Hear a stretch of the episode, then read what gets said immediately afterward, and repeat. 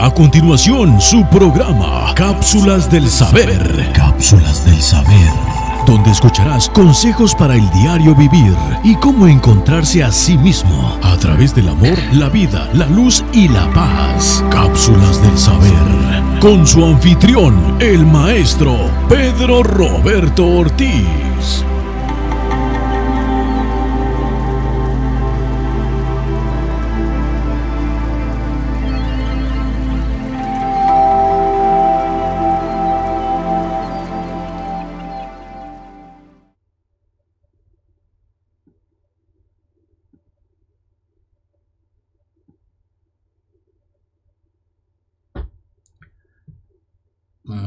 Buenos días.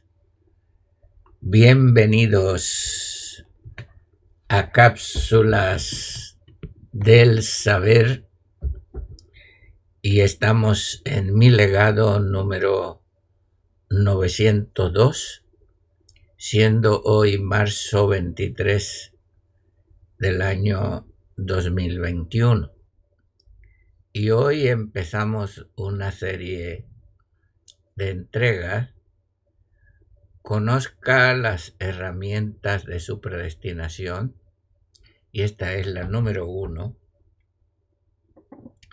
y vamos a hablar de las herramientas, comenzando por el maestro, luego por los apoyos logísticos, las herramientas que tienen los facilitadores, los administradores, y así poder nosotros saber que cada uno tiene la manera y forma de poder hacer la obra que tiene que hacer en este tiempo. El maestro nos aconseja de esta manera. ¿Conoce las herramientas de tu predestinación? Las trae contigo en tu llegar para que cada parte de tu función allí están para poderlas usar. El maestro carga la mochila más pesada, pues necesita más herramientas, pues su tarea es más difícil y refinada, pues si falla tendrá que dar cuenta. Trabaja con dedicación, no se detiene ante la fatiga porque lo hace de corazón, pues la necesidad lo obliga. Mm. Vamos a ir a las redes sociales rapidito y mirar quiénes están para saludarlo.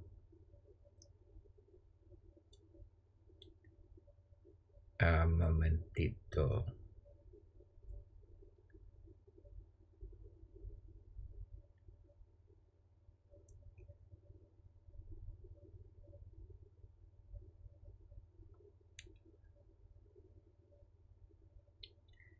No los encuentro.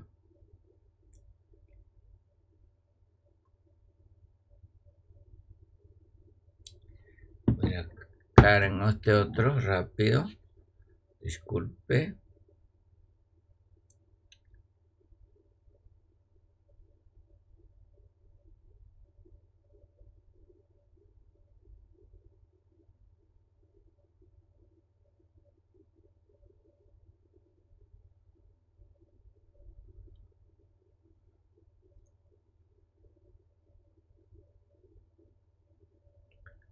Bueno, no, no lo veo después de todas maneras si hubiese problema, este, los estamos grabando y después los subimos.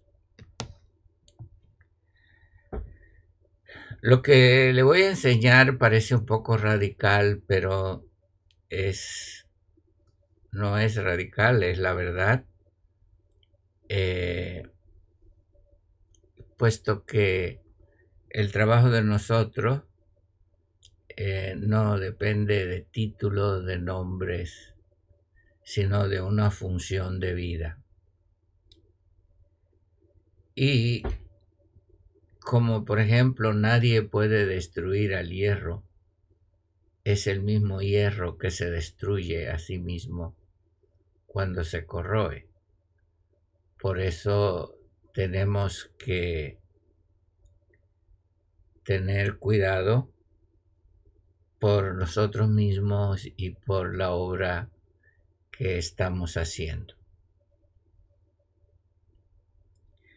Hemos enseñado que lo que somos, o quiénes somos. Pues yo soy en Él y Él en nosotros, y no en nuestro ego.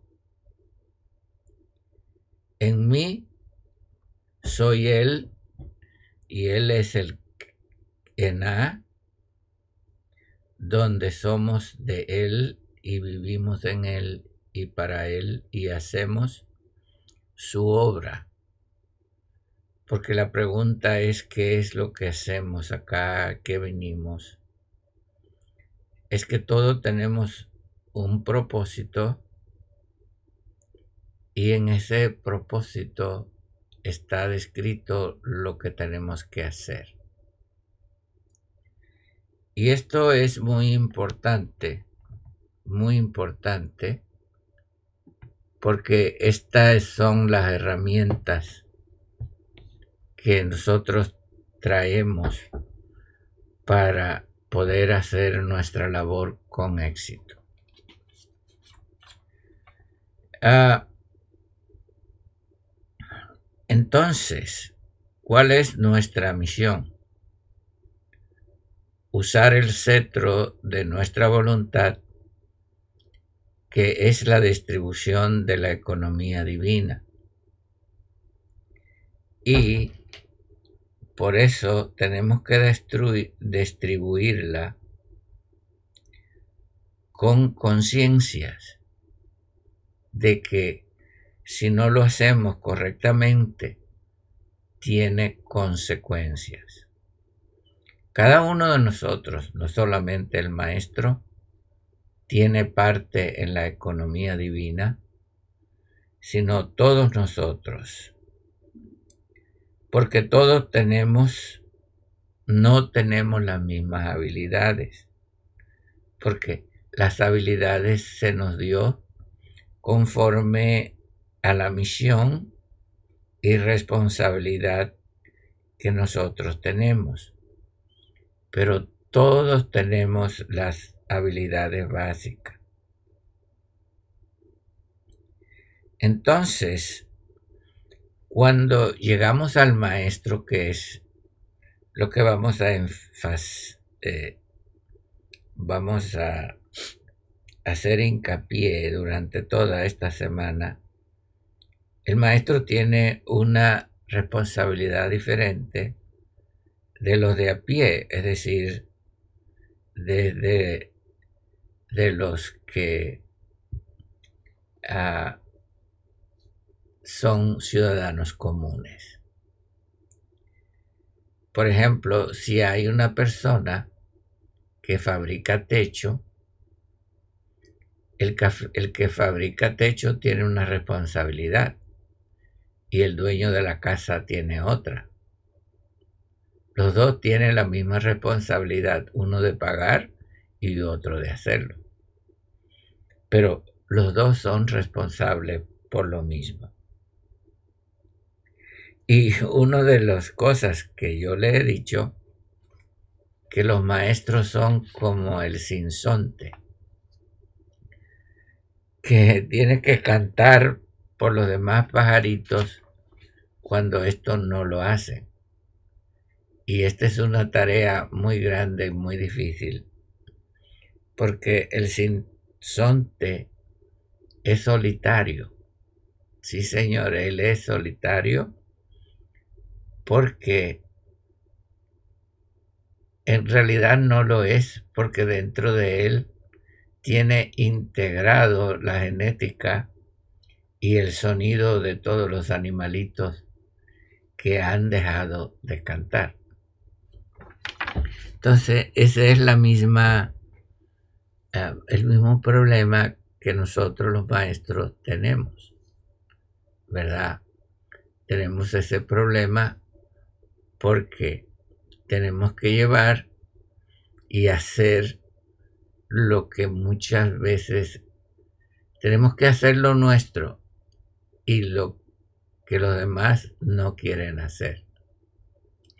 Y esto es muy difícil porque la mayoría es silente, es neutral y es pasiva. Y solamente siempre hay un grupo reducido que ayuda al maestro. Por eso el maestro tiene una tarea muy solitaria. Yo no le recomiendo a usted este trabajo porque lo ha hecho por muchos años y sí es, es, es algo muy precioso, pero es muy doloroso, muy difícil. Es, hay que abrir caminos, hay que abrir brecha, hay que luchar contra la escasez, contra el impedimento. Y esto es eh, muy difícil porque hay pocas ayudas siempre. Siempre son los que están más dispuestos a criticar que los que están dispuestos a ayudar. Ah, por eso el trabajo de los maestros no es aprendido, es experimental. Porque el maestro ha tenido que pasar por todos los procesos más rigurosos de la vida. Si tú no has pasado por los procesos más rigurosos de la vida, todavía puedes tener el título de maestro, pero no lo eres. Porque esto es eh, una experiencia de vida que tiene que ir adelante como ejemplo, como un espejo para los demás.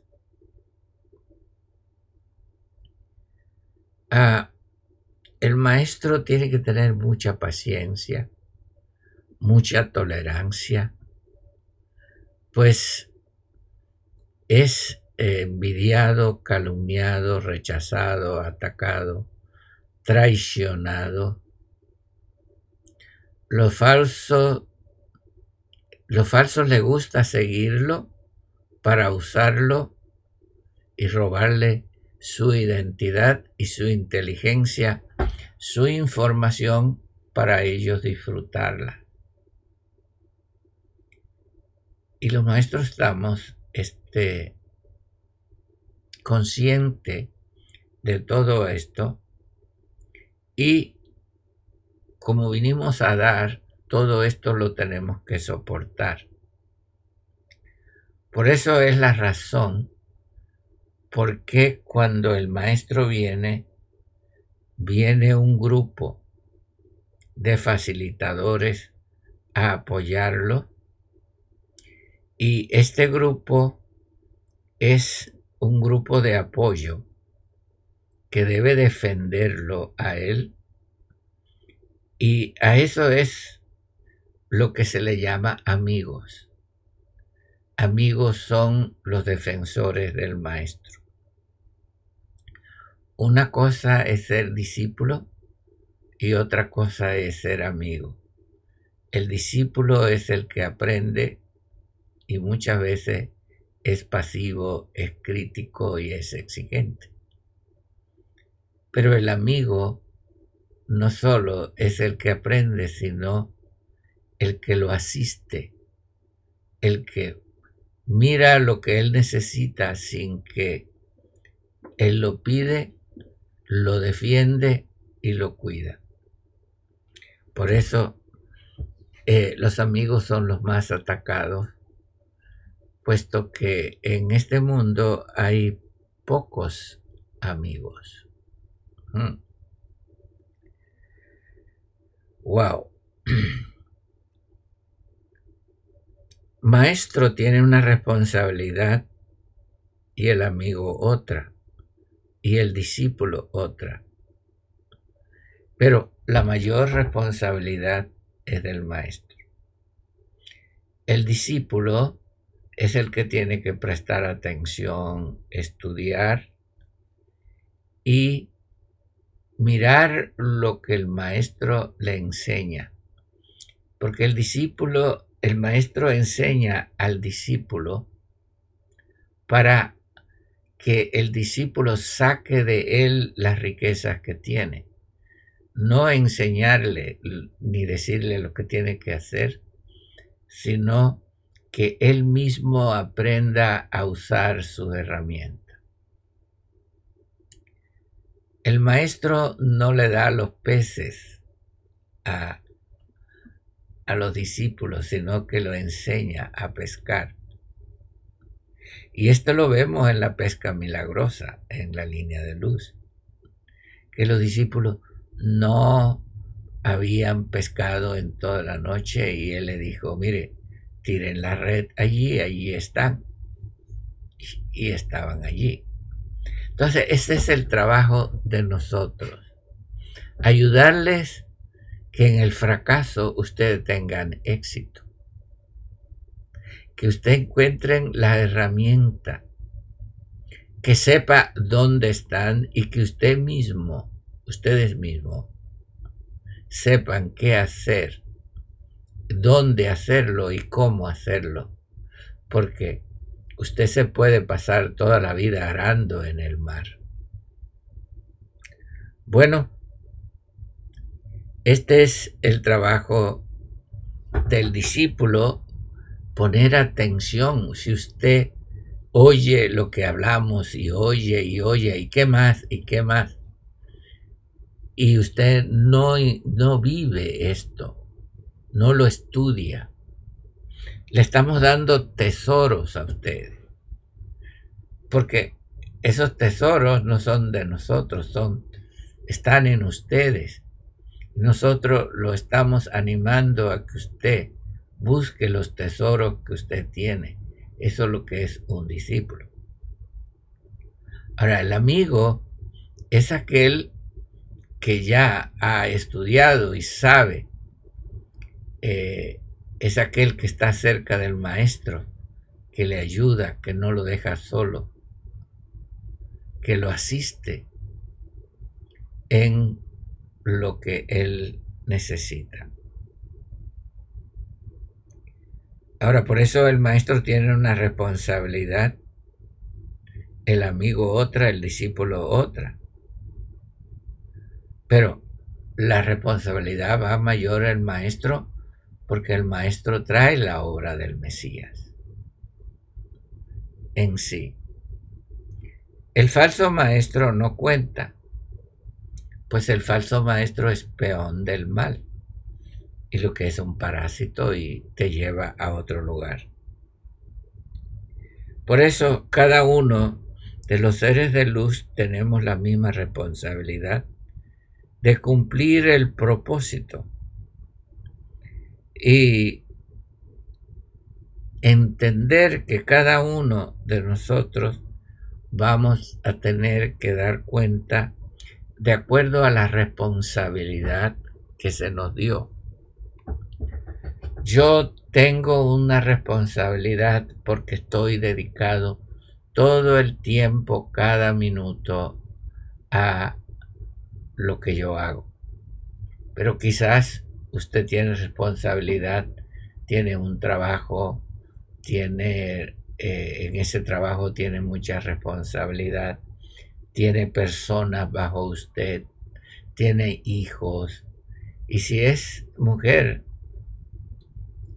pues la mujer tiene que ser la mujer orquesta, tiene que hacer malabares, tiene que hacer milagros.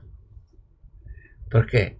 Él tiene que hacer de todo y hacerlo todo, no importa cómo se sienta, tiene que hacerlo. El trabajo de la mujer es muy parecido al trabajo del maestro.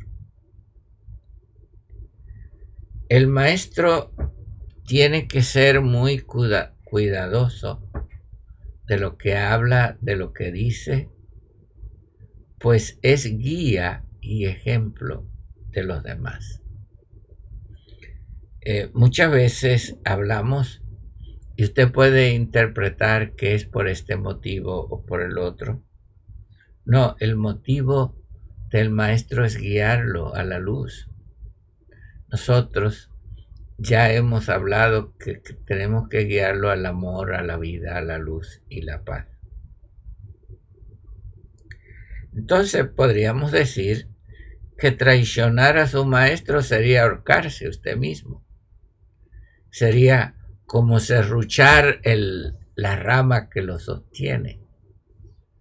¿Me entiende? Porque su maestro es su guía. Y usted Ah, nunca traiciona a su maestro.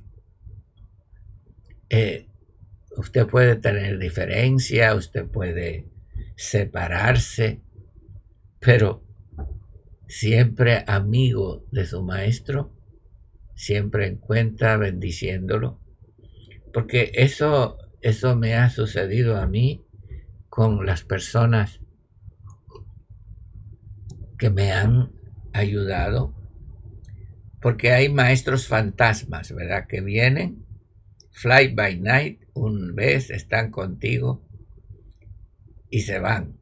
Unos tienen motivos ulteriores y esto ya lo hemos conocido.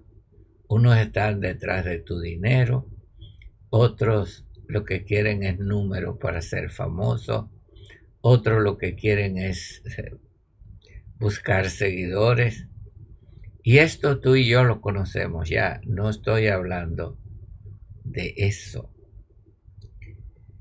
El maestro es como tu papá y tu mamá. ¿No te recuerdas tu mamá? ¿Sabe que todo el mundo le gusta eh, que el maestro le hable bien, pero no le gusta la disciplina? Oh, yo quería mucho a mi mamá. Ay, pero mi mamá tenía muchas cosas que no me gustaba a mí. No, nada, no me gustaba. Me obligaba a ir a la escuela. Cuando niño. Me obligaba a bañarme. Cuando estaba jugando y entretenido, Vamos, hay que bañarte. Qué mamá más mala. Si yo, yo quiero seguir jugando. No, usted no se va a acostar con esos pies tan sucios y ese mugrero que está arriba. ¡Wow! ¡Qué mala era mi mamá! Cuando yo hacía una travesura a mis hermanos, a mis hermanas. Mayormente era muy travieso yo cuando niño. Cogía un fuete, le llaman allá un pedazo y me daban unas fuetazos, unas nalgadas. Qué mamá más mala. Pero me gustaba cuando me peinaba, cuando me dormía, cuando me daba el alimento Qué mamá más buena tenía yo. Cuando me enfermaba, me hacía sopita, se sentaba a mi lado, me hacía cuento, me aconsejaba, qué bueno. Esa era la parte que me gustaba. Lo otro no, no, no me gustaba. Entonces ahora entiendo que esto todo venía en el paquete de ser madre.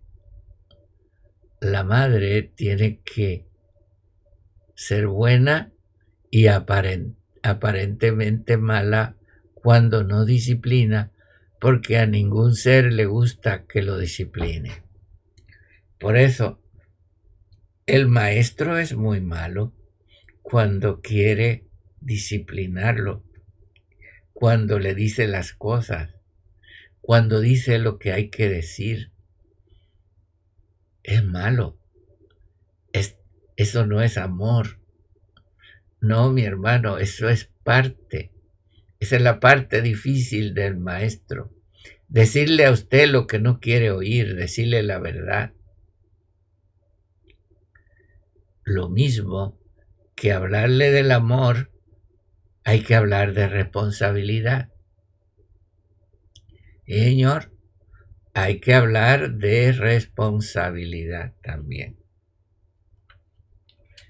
Entonces, eh, por eso, tú no debes enojarte con tu mamá ni traicionarte con, eh, eh, ni enojarte con ella.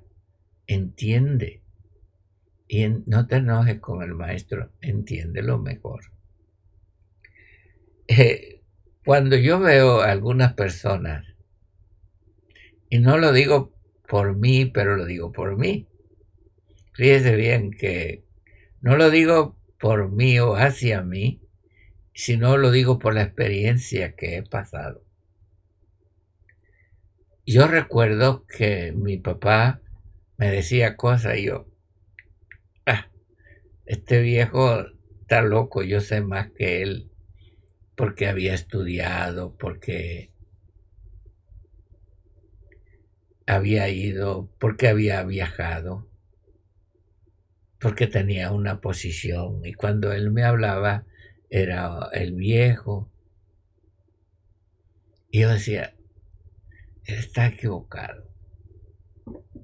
Ahora yo diera no sé ni cuánto por una hora con mi padre.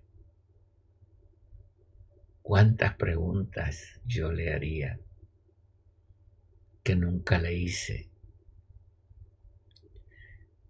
Le rogaría que tuviera una semana conmigo y me sentaría a escuchar noche y día a mi padre. Ahora tú crees que yo soy un viejo loco. Puedes creer lo que tú quieras de mí, pero el día que yo me vaya, tú vas a, saber que desperdiciaste tiempo de oro que no lo supiste aprovechar. Y eso te ha pasado con tu padre, con tu madre, con tu mejor amigo y con cualquier otro maestro que hayas estado. Luego lo extrañas. Yo quisiera estar con Daniel Machado un día. Ese hombre fue para mí como mi segundo padre era mi maestro espiritual. Y lo que él sembró en mí me ayudó en cualquier parte del mundo. Yo me recuerdo de la influencia de mi padre físico y la influencia de mi padre espiritual. Entonces, por eso el enemigo lucha por sacar las ayudas del maestro, porque muchas veces el enemigo no puede con el maestro porque tiene mucha experiencia, pero sí puede atacar las ayudas a los que lo ayudan, a los facilitadores, para que no lo ayuden más y lo dejen solo. Entonces lo que hace es que el trabajo se hace más pesado. Porque cuando yo le digo a ustedes, esa ilustración se la hice yo hace mucho tiempo. Cuando hay 12 personas que llevan un piano pesadísimo hacia un octavo piso de un edificio, sin por las escaleras y son doce. Y, y uno se lastima y no, no puedo más y se va, bueno, 11. Y el otro, ahí estoy muy cansado y se va, bueno, 10. Ok, sigue. No te, no te preocupas mucho. Pero dos se van y ya quedan ocho, ya la carga se hace pesada. Hasta que quedan cinco y después quedan tres y ya esos tres tienen que llegar con la lengua de fuera arriba con ese piano. Eso me ha pasado muchas veces a mí. Por eso muchas veces he llorado. Por eso muchas veces eh, no le digo más nada. ¿Por qué? Porque llevar un piano y mirar que aquellos que debieron esforzarse hasta que el piano llegara, ¿sabe por qué? Porque no tenían responsabilidad. Esa no era su función. Ellos ayudaban voluntariamente. Y eso es lo que muchos creen, que la única responsabilidad de subir el piano la tiene el maestro. Eh, hay que entender que todos somos responsables. Ahora, sí, sí, hay que entender que el maestro es el que tiene la responsabilidad de llegar a ese piano. Y muchas veces se han ido todos. Eso me ha pasado a mí. Se han ido todos. Y ha habido que desarmar el piano y llevarlo poco a poco y volverlo a mar arriba. Señor, eso me ha pasado.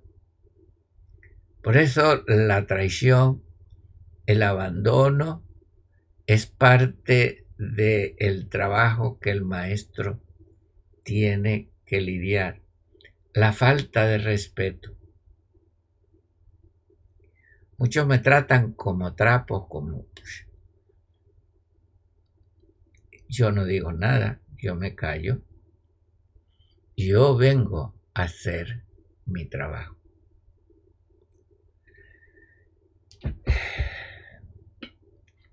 Entendamos que todos tenemos el mismo propósito, las mismas habilidades cuando se refiere a la distribución de la economía divina. Por eso hace falta tomar el cetro y el cetro de la voluntad para que cada uno haga la función en este organismo. Acuérdese que primero es yo y yo soy en él y él en mí. Segundo, tengo un propósito. Tercero, ese propósito es la economía divina. Ah, cuarto, distribuirla. Quinta, ¿con qué? Con el cetro de mi voluntad, que es la autoridad que tenemos. Sexto, ser honrado no es mío, tengo que distribuirla. Y séptimo, darla a quien se la debo dar. Por eso, eh, nadie es dueño de la economía divina. Y en la economía divina se necesita honradez, honestidad, sinceridad, motivos verdaderos y sacrificios. Sacrificios para dar porque todo el mundo quiere cosas materiales, no espirituales. La gente le interesa más el dinero que es un papel que el amor. Sí, señor. la gente le interesa más una casa, un automóvil que la paz. ¿Por qué? Porque tienen mente materialista. Y si usted no tiene todo lo material, usted no es feliz. Se preocupa más por lo material. Ah, ¿por qué? Porque usted no se ha dado cuenta que el dueño de la casa lo va a echar y que el, el bodeguero no le va a fiar y que los acreedores le van a estar llamando y eso le molesta. Por eso se preocupa más por lo material. Pero no sabe que usted vino a hacer una misión y pase lo que pasa debe hacerla. Ah, por eso usted debe ser honrado porque no debe pasar como pasa con las naciones. Porque en las naciones este, se le dan a los gobiernos, los gobiernos se agarran el dinero y el pueblo no recibe nada. Entonces eso, eso está mal. Ahora, de la misma manera que las maldiciones se heredan, las riquezas se heredan. Y ahí es donde entran las regresiones. Cuando yo hago una regresión, lo llevo al pasado y lo llevo al futuro. Y le hago ver que si hay pobreza y hay necesidad, es porque hay una raíz en el pasado de quien lo robó. Y lo llevo al futuro para que vea que usted tiene y que usted tiene derecho a renunciar a su pasado y cambiar el pasado y tiene derecho a recobrar lo que le han robado en el pasado. Eh, por eso es el regreso, es el trabajo del maestro, hacerlo regresar a la versión original de hijo. Que usted regrese a su versión original y recobre todo lo que le han robado y lo que había dejado, porque nunca perdió nada, aunque vivió una vida perdida, lo tenía todo, nada más tenía que regresar a lo que había dejado. Entonces, mi querido hermano, en esta mañana es algo que está en mi corazón hablarle todas estas fechas de acerca del, de todos estos temas que le estamos dando para que usted pueda entender el trabajo del maestro. Para mí es un privilegio servirlos. A eso vine. He hecho esta labor casi desde mi niñez, desde que tenía 12, 14 años. Estoy haciendo esta labor conforme la he recibido. He viajado por cuántas partes del mundo sembrando esta labor de maestro.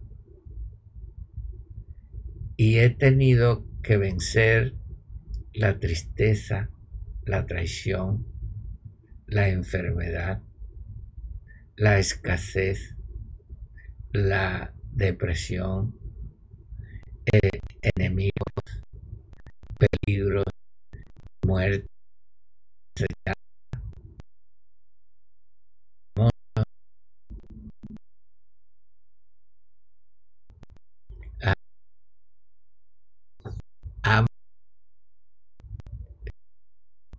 cosas.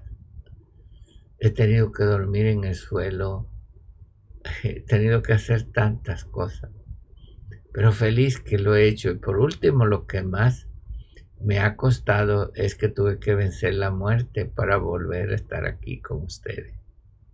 Eso fue lo más difícil, vencer la muerte. Pero estoy aquí con ustedes. Bendiciones.